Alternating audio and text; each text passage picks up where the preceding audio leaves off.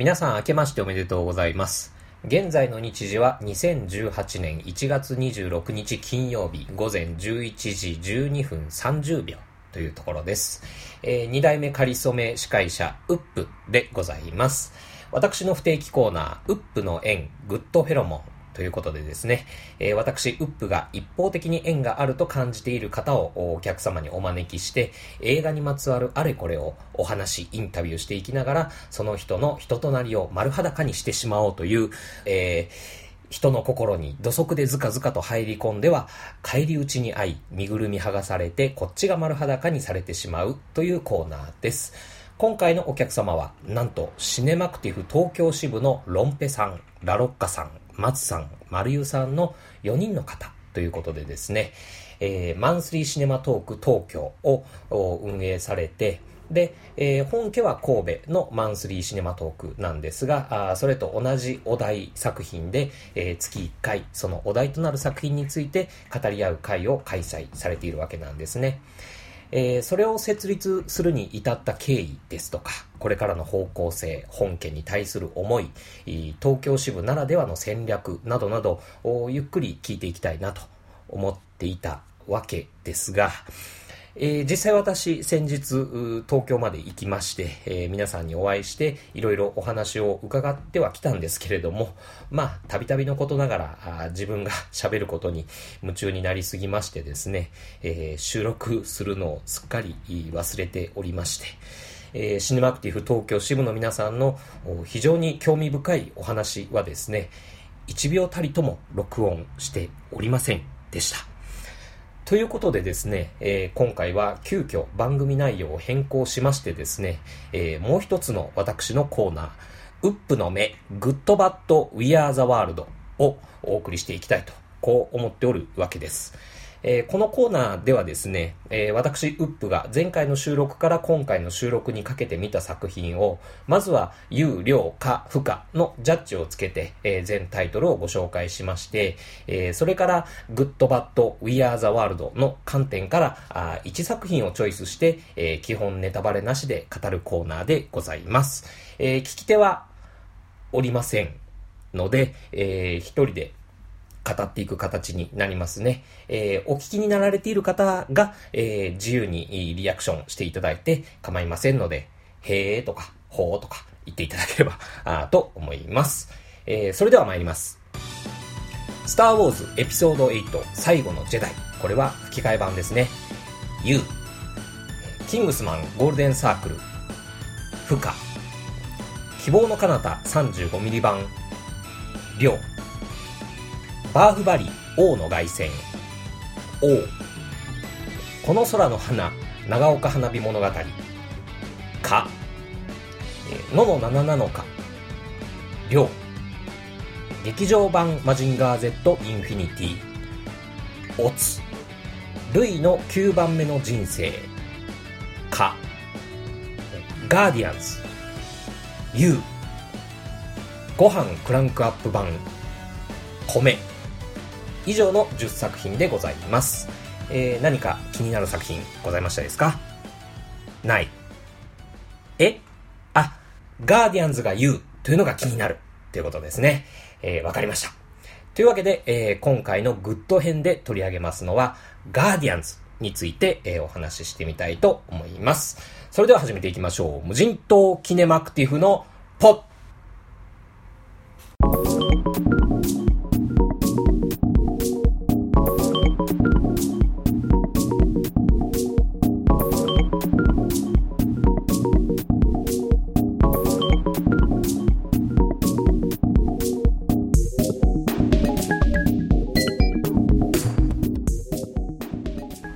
ドキャスト。ということで、えー、これ、今回あの、シネマクティフのペップさんに無断でパクってるやつなんで、あの、怒られるんじゃないかなとも思うんですが、でも、ペップさん、あの、無人島キネマは自分が見た作品のやつしか聞いてないんで、多分ガーディアンズ見ないでしょうから大丈夫かななんて思いながらお送りしております。無人島キネマシーズン6クルーズ69でご紹介するのは、ガーディアンズ。えー、2018年1月20日公開、えー、サリク・アンドレ・アシアン監督映画、えー、89分という非常に見やすい尺の作品です。僕、牛田にとっては初のロシア映画になりますね。ロシア版 X メンとか、ロシアンアベンジャーズとか言われておりますが、どんな感じになってますでしょうか？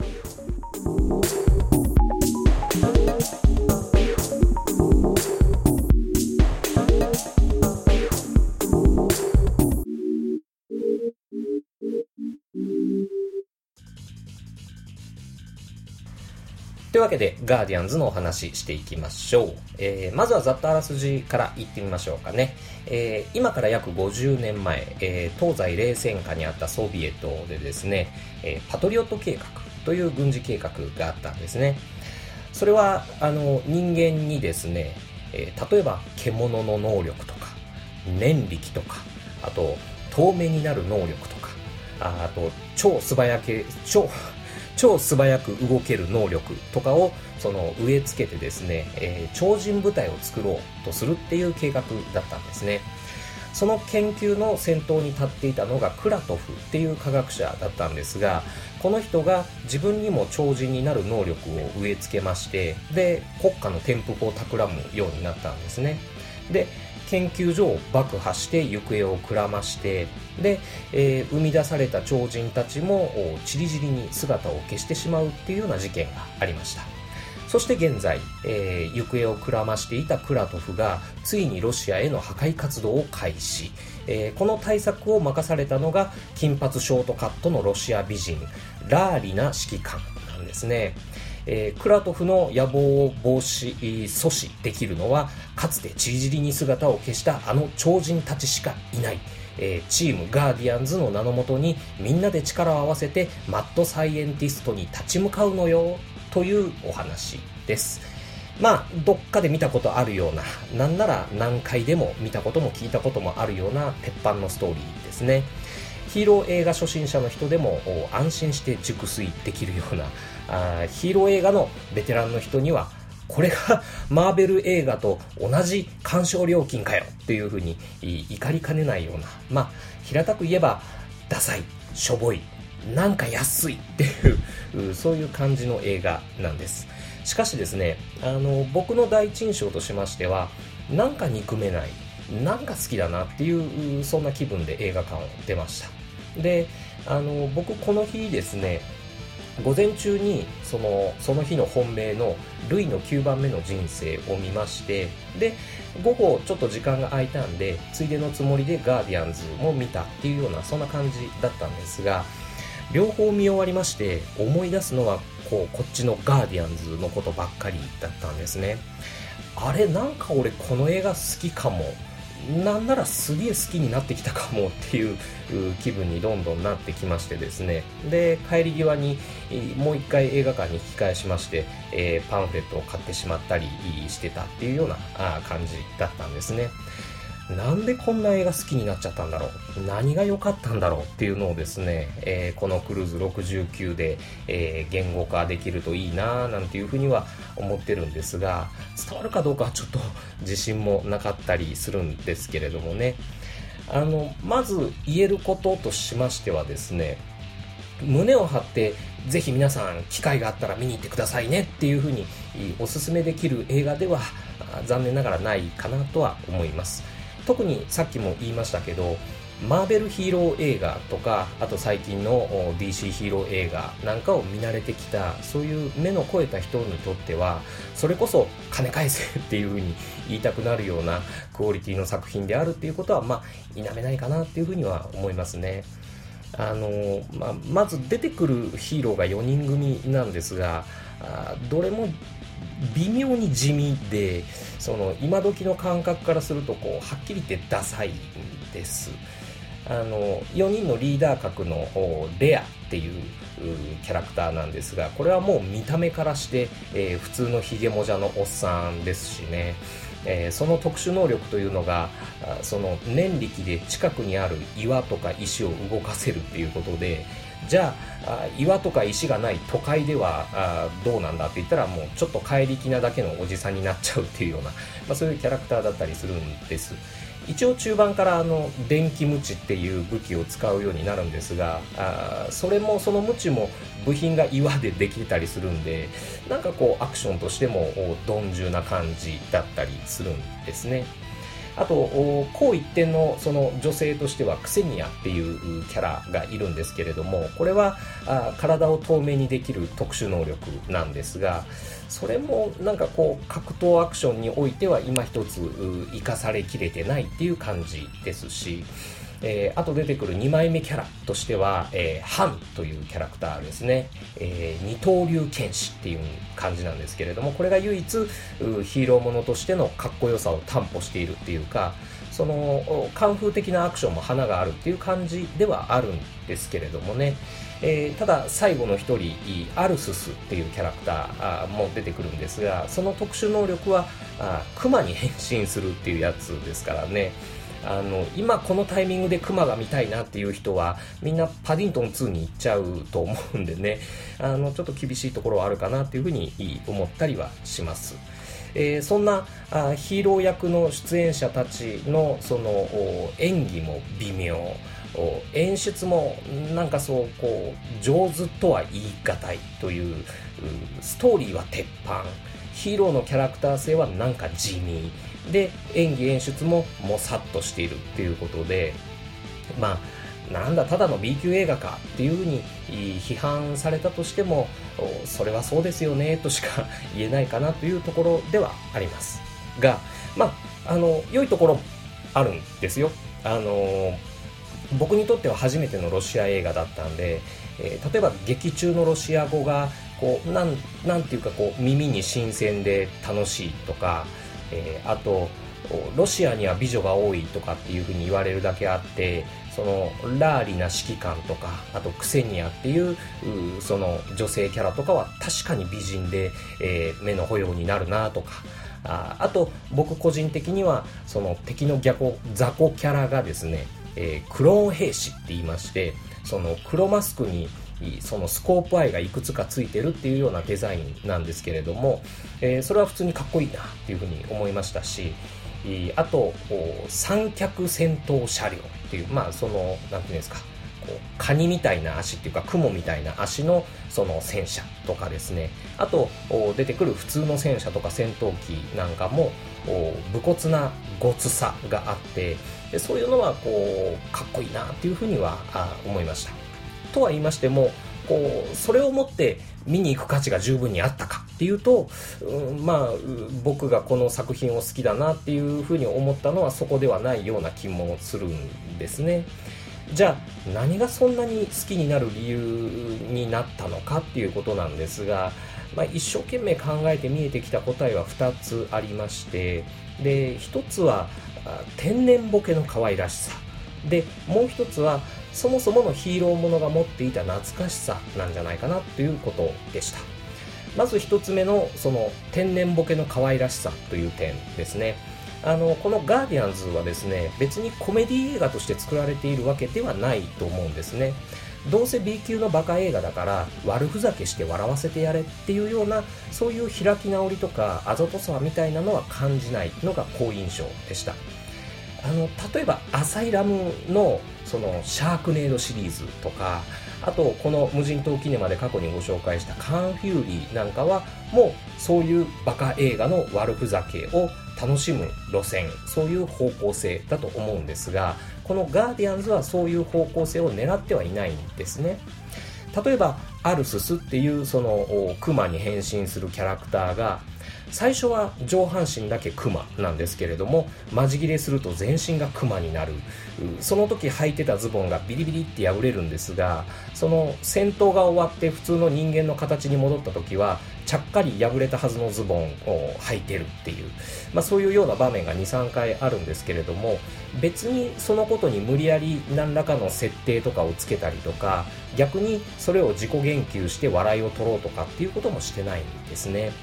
そこが突っ込みどころっちゃ突っ込みどころなんですが、さあ、ここを突っ込んでくれよっていう、そういう意図を感じない、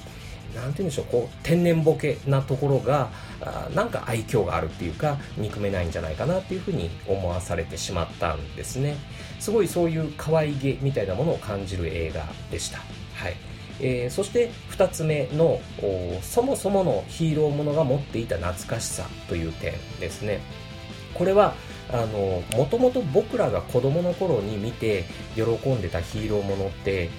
こういうパチモノ感とかこういう安直さがいっぱいだったよねっていうそういう感覚なんですよね。だからそういう手触りに懐かしさを感じてしまうっていうか、うん、まあそういう感じですね。あのヒーローものというのがその大人の鑑賞に耐えうる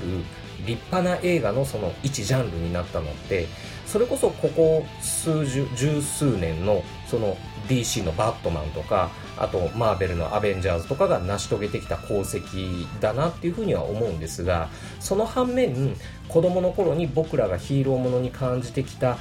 駄菓子屋感とかもっと言えばカウンターカルチャー感とか、えー、サブカルチャー感があの失われてきたんじゃないかなっていうような思いも僕個人的には感じてはいたんですね。もちろんだからといってそのマーベルとか DC の現状をその否定したりとか俺はもう卒業だとかっていうことを言いたいわけじゃないんですがマーベルや DC ヒーロー映画がその映画の一ジャンルとして確立された今そのカウンターカルチャーやそのサブカルチャーとしてマーベルや DC じゃないヒーロー映画っていうのがその僕にとっては面白くなってきたなっていうようなことをですね最近よく考えるんです。えー、そのきっかけはあの昨年の「皆はこう呼んだ鋼鉄ジーグ」ですよね。あとはあの今年見た「バーフバリ」も僕にとってはそのマーベルじゃないのにアベンジャーズ的に楽しかったヒーローものっていう意味ですごく面白いなと思ったりしています。はい。えー、メインストリームがあってこそのカウンターカルチャーでありサブカルチャーなんでもちろんこれからもそのマーベルとか DC には堂々と王道を進んでいってほしいですしそれは僕も追いかけ続けていくんでしょうけれどもでもそういう安心感があるからこそこういうあのガーディアンズみたいなちょっとパチモン感のあるこういう作品も楽しめるんじゃないかなっていうふうには、えー、思います。でそういうのが例えばイタリアとかインドとかロシアっていうそのちょっと普段見ない国の映画として出てくるのもまた面白いなっていうふうに思いましたね。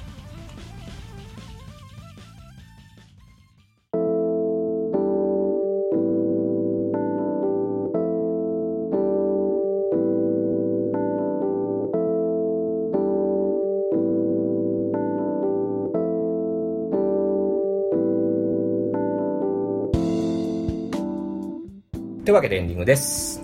改めまして、2018年、えー、いつもの一人語り形式で無人島をやるのは今回が初ということになりますね。あの、ちょっと年明けバタバタしてたんで、気づいたらもう1月も終わりに近づいてますけどね。あの、インフルエンザが流行ったりとか、あ大雪降ったりとか、まあそういう厳しい季節が続いておりますが、あ僕も皆さんも元気に冬を乗り切りたいなというところです。はい。